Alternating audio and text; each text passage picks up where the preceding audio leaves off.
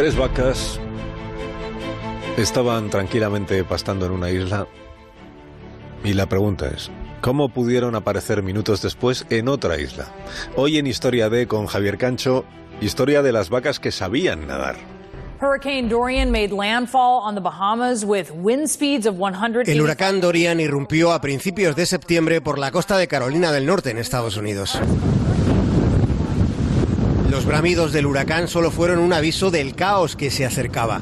Un ganadero perdió a todos sus animales. Aquello fue una vorágine en la que no pudo hacer casi nada. Unas horas antes las vacas pastaban plácidamente, unas horas después todo había desaparecido, solo quedaba barro y ausencia. La granja había sido volteada, como la mayor parte de lo que había en pie en la isla de Cedar, en ese rincón de la costa este del continente norteamericano. En aquel momento de devastación, el ganadero comprendió que un día de preocupación es mucho más agotador que un día de trabajo. Pero a veces la preocupación se va con la impresión de un hallazgo. Y el hallazgo fue que tres de las vacas de aquel ganadero aparecieron vivas y coleando, con sus colas espantando moscas, pero en otra isla distinta a la isla en la que estaban el día en el que el huracán se las llevó. Aquellas tres vacas habían aparecido a 8 kilómetros de distancia, pero con un mar de por medio.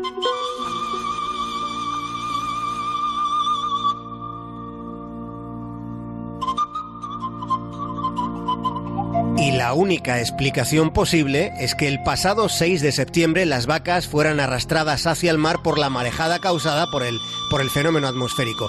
Fue en aquel momento cuando las vacas se pusieron a nadar recorriendo esos 8 kilómetros hasta llegar a otra isla en los Outer Banks de Carolina del Norte, una comarca que es una cadena de islotes separados del continente.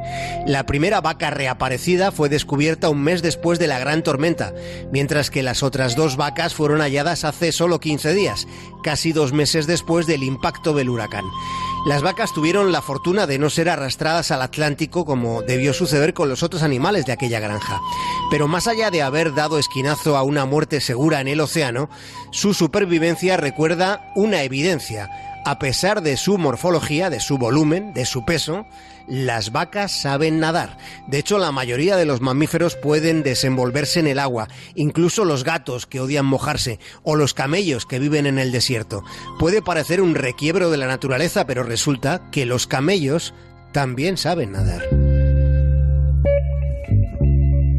Recuerden que todos los animales fueron en el origen criaturas acuáticas. Algunos mantuvieron la habilidad de nadar, otros la desarrollaron después de haberla perdido. Si lo pensamos, los movimientos que se necesitan para sostenerse en el agua no son tan diferentes de los que hacemos para caminar. Por eso muchos mamíferos pueden nadar. Pero además en el caso de las vacas, sucede que tienen una cantidad considerable de grasa corporal que las facilita mantenerse a flote. Solo en ocasiones puede decirse que la grasa es la vida.